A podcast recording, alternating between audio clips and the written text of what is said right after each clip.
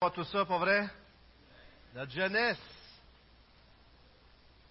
Notre, euh, de voir tous ces jeunes qui euh, vivent des choses avec Dieu et de voir l'amour des leaders aussi qui en prennent soin, pas vrai? Et euh, de voir cette communauté, ces, ces liens qui sont si importants.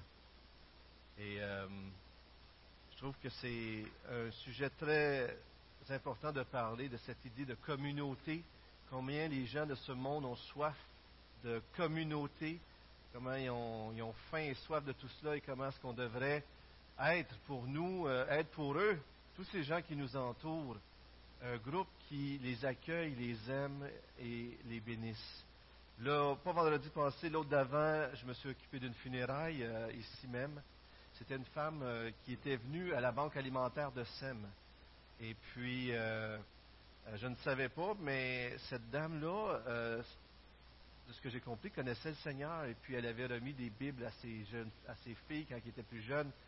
Et euh, une de ses filles m'appelle puis elle me demande est-ce que vous pourriez faire les funérailles? Alors parce qu'elle venait à SEM, parce qu'on s'en était occupé, alors bien, on a accepté, on on- j'étais tellement content de voir la réponse des gens de l'Église qui ont pris soin de m'aider. C'était un vendredi après-midi, donc euh, euh, Sylvain euh, Cournoyer a même pris congé. euh, euh, Yves et Linda étaient là, en Clément, tout plein de gens qui, sont venus nous aider pour cette célébration. Et puis, il y a une vingtaine de personnes environ qui étaient là, euh, puis on a pu distribuer des Nouveaux Testaments, des DVD et tout ça. Gilles était à la porte, était à l'arrière, et c'était tellement fantastique. Mais ce que je veux souligner, c'est que ces deux femmes-là, des- les deux filles, c'est des jumelles euh, de cette dame-là, étaient comme des étrangères ici au Québec, d'une certaine façon. Parce que oui, leur maman venait du Québec, oui, ils sont déjà venus au Québec, mais ils ont habité dans l'Ouest canadien, puis maintenant ils habitent au Texas. Fait que pour eux, leur maman est décédée ici, comment est-ce qu'on arrange ça? Alors on en a pris soin d'eux, on a pris soin de, cet aspect-là de- des funérailles, puis pour eux, ils étaient tellement contents. Ils ont, ils ont été touchés par le service. Et après ces quelques euh, rencontres, à la fin, on se prenait dans les bras. Et si vous êtes chrétien depuis euh, quelque temps déjà, vous avez rencontré des chrétiens de d'autres endroits que vous ne connaissez pas du tout, et ça connecte tout de suite, pas vrai? Le Saint-Esprit, on est connecté. Euh, J'étais en Ukraine avec ma femme. Le pasteur, il y avait un pasteur euh, d'une église pentecôtiste là-bas qui a pris soin de nous. Et on était connectés. Il a pris soin de nous. Ces dames-là qui venaient du Texas. Partout où ce que Dieu est, l'Esprit des enfants de Dieu, il y a une communauté. La communauté de l'agneau, la communauté du roi des rois. Et ça, ça nous unit, c'est tellement fort. Mais ça a aussi touché les gens qui étaient là, les gens qui ont reçu euh, ces, ces services-là, qu'on pourrait dire. Et vendredi passé, donc une semaine après, je rencontre une des personnes qui était là, le non-croyant, puis il vient me voir, il prend le temps de partir, il vient me voir, il dit On a vraiment aimé ça. Et les gens ont soif de cela. Les gens ont soif de ça. Et cette semaine, on a le J'aime mon voisin, on a parlé avec la jeunesse. Et en tant qu'Église, est-ce que les gens qui ont soif d'une communauté se trouvent acceptés, accueillis, aimés lorsqu'ils viennent en contact avec nous? Et c'est ce que je crois que les gens vivent à notre banque alimentaire. Et aujourd'hui, j'aimerais ça qu'ensemble, on puisse se rappeler ce que Dieu a fait pour nous et ce qu'il nous, appelle à faire pour les autres. Il, a nous a fait de nous une communauté rédemptrice, et je vais en parler un peu plus, mais une communauté qui aime les autres, qui offre la grâce qu'il a reçue. Prions ensemble, si vous voulez bien. Seigneur, j'aimerais te prier que tu puisses bénir ce, temps qu'on a ce matin. Merci parce que tu l'as béni déjà. Et euh, merci pour cette euh, concentrique, les leaders, la jeunesse.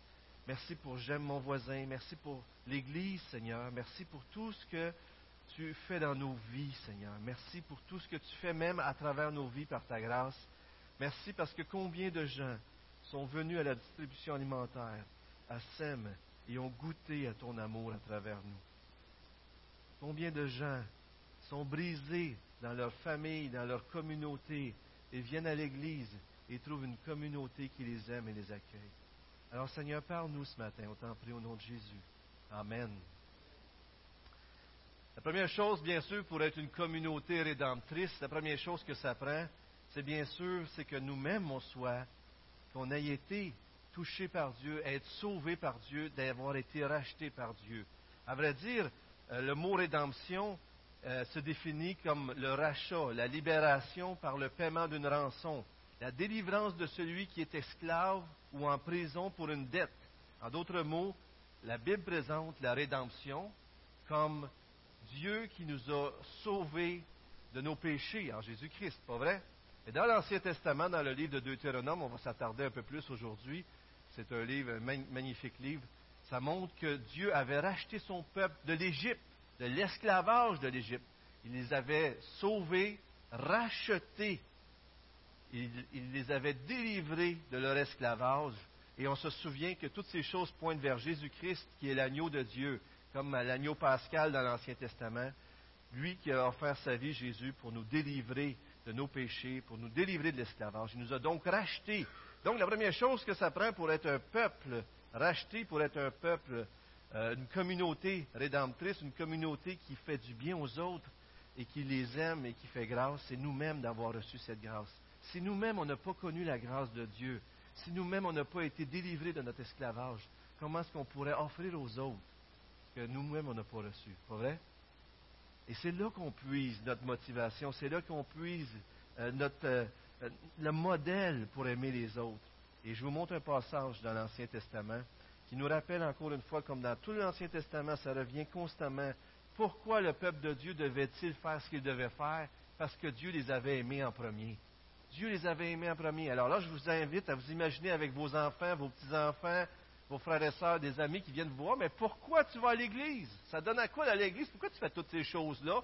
Pourquoi, euh, pourquoi tu vas à l'église, tout seul à l'église, tu prends du, temps, tu ne prends pas des congés dimanche matin ou je ne sais pas quoi encore? Imaginez-vous que quelqu'un vous pose ces questions, vos enfants vous posent cette question-là, et Dieu nous dit ici dans ce passage-là de Deutéronome, comment est-ce qu'on devrait répondre à notre enfant? Lorsque ton fils te demande un jour que signifient ces préceptes, ces lois, et ces ordonnances que l'Éternel notre Dieu vous a prescrites? Tu diras à ton fils, nous étions esclaves de Pharaon en Égypte, et l'Éternel nous a fait sortir de l'Égypte par sa main puissante. L'Éternel a opéré sous nos yeux des miracles et des prodiges grands et désastreux contre l'Égypte, contre Pharaon et contre toute sa maison, et il nous a fait sortir de là pour nous amener dans le pays qu'il avait juré à nos pères de nous donner. L'Éternel nous a commandé de mettre en pratique toutes ces lois et de craindre l'Éternel notre Dieu afin que nous fussions toujours heureux et qu'il nous conservât la vie comme il le fait aujourd'hui.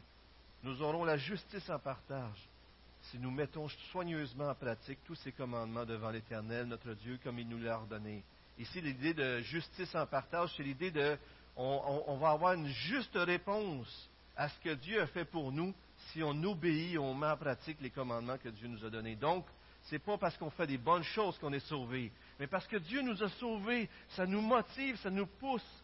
L'amour qui nous a aimés nous pousse tellement à aimer les autres qu'on va faire les choses que Dieu veut, qu'on va y obéir même si c'est au, plus de sacrifice.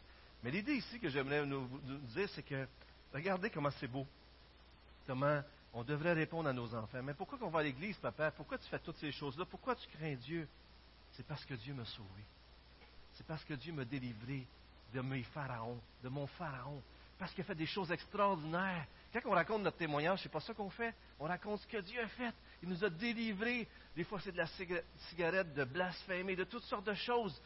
Mais Dieu nous a délivrés par une main puissante et maintenant on est libre, libre de le servir et libre de lui obéir. Et il a fait ça pour nous rendre heureux. Le texte dit pour nous qu'on soit toujours heureux. C'est pour cette raison-là qu'on devrait faire tout ce qu'on fait une communauté rédemptrice, c'est une communauté qui d'abord a été rachetée par Dieu, qui d'abord a été sauvée et libérée. Et après ça, Dieu, ce qu'il veut faire de cette communauté-là, il veut se servir de nous pour libérer d'autres. Amen. Le Seigneur a appelé Israël à libérer d'autres. On, on, a des beaux textes, on n'aurait pas le temps de tous les voir aujourd'hui, mais c'est tellement magnifique dans Deutéronome, tous ces textes qui montrent comment est-ce qu'ils prennent soin des pauvres et des démunis. Et la deuxième chose que fait une communauté de, rédemptrices, c'est qu'elle partage la grâce qu'elle a reçue. Non seulement il faut qu'elle l'ait reçue, mais une communauté qui aime les autres, une communauté qui, prend soin, qui libère les autres, c'est une communauté qui partage cette grâce-là. Le Seigneur rappelle à Israël la façon dont il les a libérés et sauvés. De même, ils doivent prolonger cette action rédemptrice de Dieu en libérant les autres. Et il y avait toute cette idée d'esclavage en Israël. Et il y avait cette idée de racheter les esclaves pour les libérer. Et, c'est tellement beau de voir ça. La même idée dans l'Église, le peuple de Dieu a été racheté à cause de Jésus-Christ à la croix. Et aujourd'hui, on doit offrir cette miséricorde et offrir tout euh, ce, message d'espoir et de liberté à ceux qui nous entourent. Beaucoup de choses étaient inscrites dans la, dans la Bible, dans le Deutéronome pour les pauvres aussi. Et vous savez que je fais une série sur la justice et la miséricorde. Et on parlait de laisser des champs euh, après avoir récolté, on laissait le reste qui était là aux pauvres. Il y avait une dîme aux trois ans que, les gens faisaient une, offrande spéciale aux trois ans, une dîme qu'ils offraient pour rassembler dans les villes pour pouvoir prendre soin des gens. Mais des fois, il y a des lois comme ça qui sont là, mais on a besoin de comprendre que derrière la loi, il y a une pensée que Dieu voulait. Bien sûr, on, le dit depuis le début, la pensée, c'est que Dieu, Dieu nous a rachetés, alors il nous dit à notre tour de faire du bien aux autres. Je vous montre un autre passage dans Deutéronome 24 qui est très intéressant. Donc là-dedans, il parle de certaines lois, mais il montre le motif derrière la loi ou ce qui est moral, l'idée morale derrière la loi. Alors, vous l'avez aussi à l'écran. Je crois qu'on va vous le mettre dans Deutéronome 24. Et euh, je vais vous lire ça.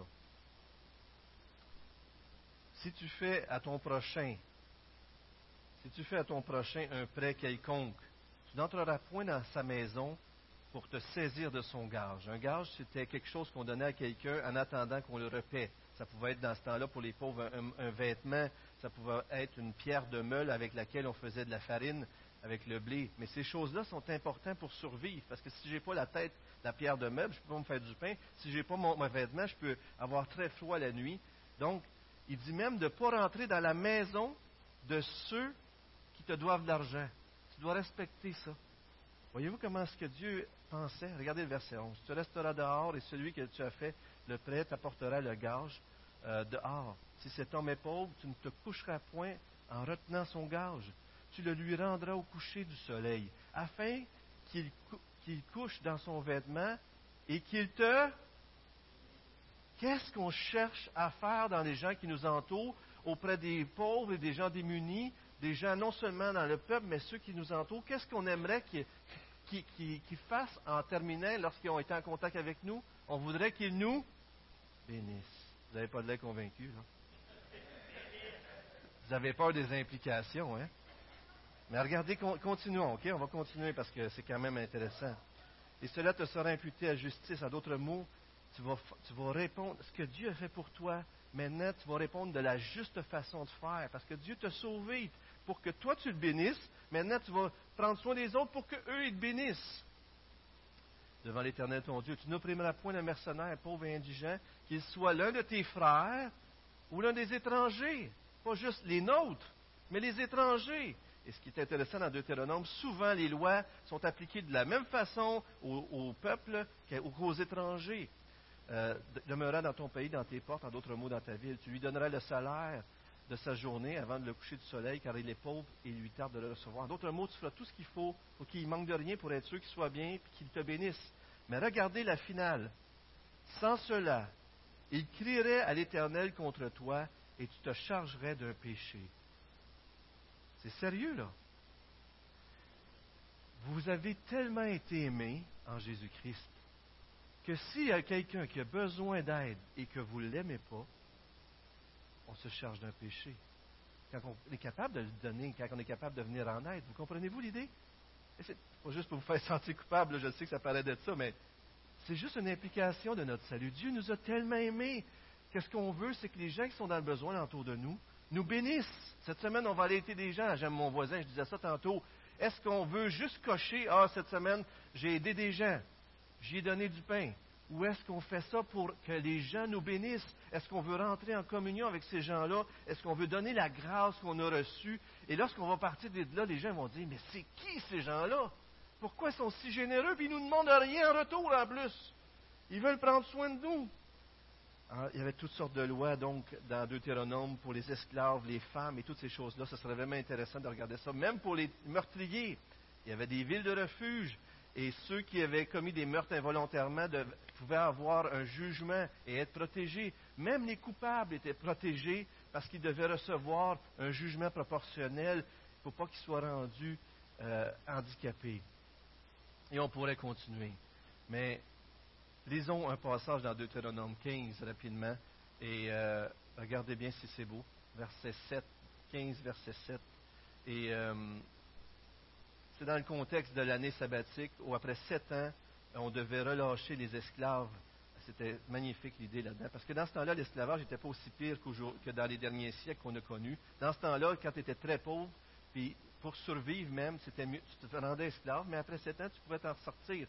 Puis des fois, même, il y en avait qui pouvaient rester esclaves tellement qu'ils étaient bien avec leur maître. Donc, c'est un, peu différent de l'esclavage euh, qu'on a connu les derniers siècles, qui était terrible, mais quand même, c'était de l'esclavage. Hein? S'il y a chez toi quelques indigents d'entre tes frères dans l'une de tes portes au pays que l'Éternel, ton Dieu, te donne, tu n'endurciras point ton cœur, tu ne fermeras point ta main devant ton frère indigent, mais tu ouvriras ta main et tu lui prêteras de quoi pourvoir à ses besoins. Garde-toi d'être assez méchant pour dire en ton cœur, ah ben la septième année, l'année du relâche, ça s'en vient. Alors, mais puis alors, euh, j'y donnerai pas, tu sais. Alors, garde-toi d'avoir un œil sans pitié pour ton frère indigent et de lui faire un refus. Il crierait à l'Éternel contre toi et tu te chargerais d'un péché. Donne-lui et que ton cœur ne lui donne point à regret, car à cause de cela, l'Éternel, ton Dieu, te bénira dans tous tes travaux et dans toutes tes entreprises. Et il y aura toujours des indigents dans le pays. Remarquez cette phrase-là. Il y aura toujours des indigents dans le pays. Dieu, ce qu'il voulait, c'est qu'il n'y en ait pas. Le verset 4 nous dit dans ce même passage-là. Mais il voit déjà à l'avance qu'à cause du cœur de l'homme, il va toujours en avoir. C'est pourquoi je te donne ce commandement. Tu ouvriras ta main à ton frère, au pauvre indigent dans ton pays. Ouvre ton cœur. Regardez dans le texte. Ouvre ton cœur. Ouvre tes yeux. Ouvre ta main. Donne. Prends soin des gens qui t'entourent. Et le passage suivant, euh, il dit, lorsqu'on va libérer, les versets 12 à 15, je ne prendrai pas le temps de le lire, mais il dit, lorsque vous allez libérer les esclaves, renvoyez-les pas à, vide, renvoyez-les en les bénissant, en leur donnant des choses. Et là, en d'autres mots, non seulement il a payé ta dette, même s'il y a quelqu'un qui devait quelque chose qui te le paye, renvoie-le libre, mais renvoie-les pas sans rien. Donne-lui des présents, du bétail, la nourriture et toutes les sortes de choses. Puis Dieu va te bénir à cause de ça. Puis là, il finit en disant, parce que tu te souviens que moi, je t'ai délivré de, l'Égypte. Vous vous souvenez, quand ils sont partis de l'Égypte, ils sont partis avec des cadeaux. Souvenez que quand Dieu vous a sauvé, non seulement il vous a libéré de votre passé, mais il vous a donné des dons spirituels, il vous a donné un don spirituel, des cadeaux, et vous avez été équipés pour servir Dieu. Il veut qu'on fasse pareil pour les autres. Il y a même des malédictions de ne pas prendre soin des gens avec des handicaps, des orphelins, des pauvres, tout ça. En d'autres mots, les gens qui viennent en contact avec nous devraient goûter goûter au royaume des cieux. Mais il y a un aspect ce matin, je veux faire plus, bien sûr, non seulement une communauté rédemptrice, c'est une communauté qui a été elle-même rachetée, une communauté, deuxièmement, qui offre la grâce et la miséricorde qu'elle a reçue, mais c'est une communauté qui accueille les gens et qui les aime comme Dieu nous a accueillis en Jésus-Christ. Et je vous passe une petite vidéo pour vous montrer juste comment c'est important d'accueillir les gens, une communauté comment c'est précieux. On vous passe ça tout de suite, je pense. Bonjour, je m'appelle Dwayne, je suis travailleur de rue aumônier avec Pax Communauté de rue à Montréal. Dans mon travail avec dans la communauté euh, de rue, on voit souvent l'importance de communauté. Souvent, souvent, c'est vraiment ça. Qu'est-ce que si je dis une chose en général que euh, les itinérants cherchent, c'est d'avoir ce sentiment de communauté, une place euh, dans mon travail, je trouve les, logements pour les gars, je trouve les travails. Et puis, euh, c'est, un travail qui est difficile, mais c'est pas, c'est pourquoi je suis formé. C'est une chose qui c'est un peu facile à faire. Qu'est-ce qui devient difficile, c'est que après qu'il y a un monsieur qui est placé, il y a son logement, il y a son travail, six mois place, six mois de lune de miel, j'appelle. Six mois passent, et puis tout à coup, il regarde autour de lui, il n'y a rien en commun avec ses collègues au travail, rien en commun avec ses, voisins. Il, manque la communauté, la fraternité qu'il y avait sur la rue. Puis souvent, il commence à retourner sur la rue juste voir les amis, juste jaser avec le monde. et puis, qu'est-ce qu'il cherche? C'est ce sens de communauté. Puis, mais quand ils sont visés vers une communauté qui n'est pas saine pour eux autres, mais souvent ils tombent l'opportunité que l'Église a, c'est une, opportunité primordiale d'être une communauté pour ceux qui cherchent. Ils cherchent d'être entourés, d'être autour, d'avoir un monde, pas, pas de solutionner les problèmes, juste quelqu'un de jaser, de regarder le match d'hockey, de prendre un café. c'est ça que le monde cherche, c'est ça que le monde a besoin.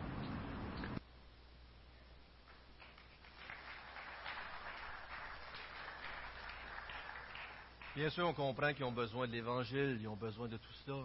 Mais voyez-vous l'idée? Il y a beau y avoir, il y a des gens qui sortent de la rue, c'est des itinérants, ils leur trouvent un travail, ils leur trouvent un logement, ils leur trouvent de la nourriture, ils font tout ce qu'il faut. Mais ces gens-là, après six mois, ils réalisent qu'ils n'ont pas de communauté, ils n'ont pas de lien alentour d'eux. Qu'est-ce qu'ils font? Ils retournent dans la rue. Parce qu'ils n'ont pas rien en commun avec les gens qui l'entourent. L'Église a tellement plus à offrir que de la nourriture et des vêtements. Et c'est essentiel et on doit le faire. Mais l'Église peut offrir une communauté rédemptrice. L'Église peut trouver, peut offrir un accueil. Et je suis persuadé que si des gens ce matin qui viennent de ce milieu-là, de, la distribution alimentaire, qui sont, joints à nous, puis tout ça, on est tellement content qu'ils soient là, et que d'autres s'ajoutent comme ça, mais plusieurs diraient, ce qui m'a touché, c'est l'amour. Plusieurs diraient, c'est parce qu'on s'est senti aimé, accueilli, on a pris soin de nous. Et le nous et vous est tombé un peu. Et je, suis sûr qu'on pourrait faire parler des gens aussi. Euh, mais c'est tellement important que ces gens-là se sentent accueillis et aimés. Et c'est ce qu'on veut offrir.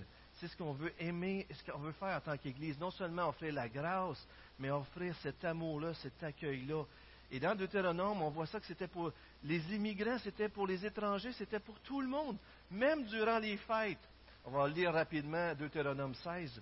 Même durant les fêtes juives israélites, qu'est-ce qu'il disait de faire? Vous allez monter à Israël, à, Jérusalem, vous allez offrir vos sacrifices, puis vous allez fêter toute seule, c'est ça qu'il disait?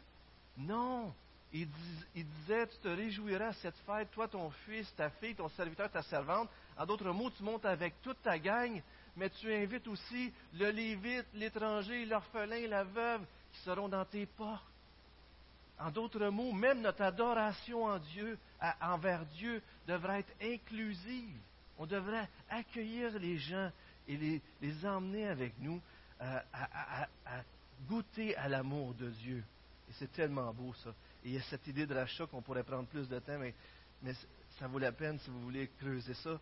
Mais on avait l'obligation de racheter des gens qui étaient esclaves. En d'autres mots, il ne fallait pas que les Israélites vivent ce que Dieu les avait libérés. Dieu les avait libérés d'esclavage. On va arrangez-vous pour pas qu'il y ait des pharaons et des esclaves parmi vous. Libérez-vous les uns les autres. Il avait tout mis en place pour que la liberté règne et que la grâce règne et l'amour règne. Et en tant que chrétien, en tant qu'enfant de Dieu, on devrait chercher, nous aussi, à s'assurer que les gens qui nous entourent soient libres, qu'il n'y ait pas de pharaon dans leur vie, L'Église de Christ est une communauté de gens rachetés, sauvés, libérés, qui devraient à leur tour chercher à libérer ceux qui les entourent, une communauté rédemptrice. Quelques derniers passages, acte 4. Vous vous souvenez dans le passage qu'on a vu dans Deutéronome, Dieu dit, il y aura toujours des indigents parmi vous. On arrive dans acte 4 après que Jésus est monté au ciel, il a envoyé le Saint-Esprit. Et qu'est-ce qui se passe? Une nouvelle communauté. L'Église naît d'une façon spectaculaire. Des âmes se convertissent. Ils participent à la parole de Dieu, à la prière, à la communion fraternelle. Mais qu'est-ce qu'on voit aussi? C'est qu'ils partagent les choses. nul ne disait que ces biens lui appartiennent en propre, comme dit le texte à l'écran mais tout est en commun. Et les apôtres rendaient témoignage de la résurrection du Seigneur Jésus, et une grande grâce reposait sur eux tous. Et qu'est-ce qu'on lit? On lit que ce que Dieu voulait qui arrive dans Deutéronome se vit dans l'Église où le Saint-Esprit est manifesté et est expérimenté, car il n'y avait parmi eux aucun indigent. C'est fou, hein? La même une expression qui dit que ce que Dieu aspirait, ce que Dieu voulait pour son peuple, le peuple de Dieu peut le vivre dans l'Église. On sait bien sûr que ça va être au ciel qu'on va être libéré pleinement de cette pauvreté et de toute cette misère et du péché. Mais déjà ici-bas, dans l'Église, on peut le goûter. Pourquoi? Parce qu'on a goûté à la communauté par excellence, à la Trinité. Le Père, le Fils et le Saint-Esprit nous ont ouvert leurs bras pour qu'on puisse entrer dans cette famille qu'est l'Église. Et aujourd'hui, grâce à eux, on goûte à ce lien. Une belle image que j'ai aimée dans Deutéronome 23. Il me reste juste quelques passages parce qu'on veut prier à la fin pour notre semaine à J'aime mon voisin. Mais il y a cette idée de refuge, de, droit d'asile qui est exprimée dans Deutéronome 23, 15 et 16. Regardez bien. Tu ne livreras point à son maître un esclave qui, se réfugiera chez toi. Dans, la version sommaire, tu ne livreras point à, son maître un esclave qui se réfugiera dans ton pays. En d'autres mots, c'est un esclave qui vient de l'extérieur, après l'avoir quitté. Il demeurera chez toi, au milieu de toi, dans le lieu qu'il choisira, dans l'une de tes villes, où bon lui semblera, et tu ne l'opprimeras point. Dans, une culture où d'habitude on devait retourner les esclaves dans leur pays, c'était la culture des autres, dans les autres cultures c'était ça. Dieu, lui, dans, dans sa loi, il dit, si un esclave qui s'enfuit, il va trouver refuge chez toi. C'est fou, hein? Est-ce que le Dieu qui a libéré un peuple esclave pouvait penser autrement que d'être le Dieu de refuge? Est-ce que nous sommes des refuges, un asile pour les gens qui nous entourent? Est-ce que l'Église de Saint-Hyacinthe est un lieu de refuge pour les gens qui souffrent de cette ville et qui viennent à nous? Est-ce qu'ils trouvent une écoute? Est-ce qu'ils trouvent un accueil? Est-ce qu'ils trouvent de l'amour? Est-ce qu'ils trouvent des soins? C'est tellement beau ce texte-là.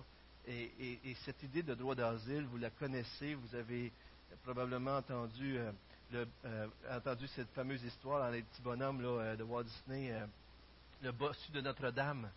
Puis Esmeralda se réfugie dans un bâtiment d'église parce qu'elle est pourchassée pour être maltraitée. Et droit d'asile, et là personne ne devait y toucher parce qu'elle avait le droit d'asile. Est-ce que les gens peuvent venir ici et trouver un asile? Et vous vous souvenez, ce qui est intéressant de ce passage-là, c'est que dans le Nouveau Testament, on voit un écho de ça dans la petite lettre de Philémon. Philémon, pour ceux qui, ne connaissent pas ça, c'est une lettre que Paul a écrite à Philémon à propos d'un de, de ses esclaves qui s'était enfui. Alors Onésime était l'esclave de Philémon. Probablement, je ne sais pas ce qui s'était passé. Pourtant, c'était un maître chrétien. Mais il s'était enfui. Il avait probablement volé des choses à son maître. Mais Onésime se rend à Rome où Paul est en prison, est emprisonné, et il, probablement qu'il avait déjà vu Paul à cause de Philémon, son maître. Il se rend là, il se convertit. Et là, Paul, ce qu'il fait, c'est qu'il écrit à Philémon, puis il lui demande de faire grâce à Onésime, même s'il l'avait volé, même si selon la loi, Philémon aurait pu maltraiter Onésime. Mais là, Onésime s'est converti. Il a une nouvelle identité il est une nouvelle personne, il est son frère. Alors là, Paul, plutôt de le forcer parce qu'il était apôtre, il dit, c'est pourquoi, malgré toute la liberté que le Christ me donne de te prescrire ton devoir, en d'autres mots, je suis, l'apôtre, c'est moi-même qui te conduis à Jésus-Christ, Philémon, je pourrais te demander ce que je veux. Je préfère t'adresser cette demande au nom de l'amour. Tellement beau, hein? Il ne veut pas forcer la main. Il veut permettre à, Philémon de le faire. Par solidarité, envers moi, accueille-le comme s'il s'agissait de moi-même. Accueille-le comme s'il s'agissait de moi-même. Pensez aux gens qui sont en endos de vous, qui sont dans besoin. Pensez aux gens qu'on va aider cette semaine à GEM. Pensez aux gens qui nous entourent dans l'Église, mais partout alentour. Accueille-le comme s'il s'agissait de moi-même. Si tu as été lésé par lui ou s'il te doit quelque chose, porte cela à mon compte. J'écris ce qui suit de ma propre main. Moi, Paul, je te rembourserai ces dettes. C'est-tu beau, hein? C'est comme si Paul disait, s'il doit quelque chose, mets sur mon compte. Est-ce qu'on agit ainsi envers les gens qui nous entourent? Est-ce qu'on est là puis on trouve asile? Non seulement trouvent asile, mais on est prêt à prendre leur défense. On est prêt à leur dire, traite-le comme si c'était moi-même. On est prêt à faire pour eux de dire, je vais, je vais les aider à se libérer de leur esclavage du péché de se libérer de ses dettes. Frères et sœurs, soyons une communauté rédemptrice. Prions, s'il vous plaît. Seigneur, je veux te remercier pour ce temps ce matin qu'on a eu dans ta parole. Merci pour le livre de Deutéronome qui nous montre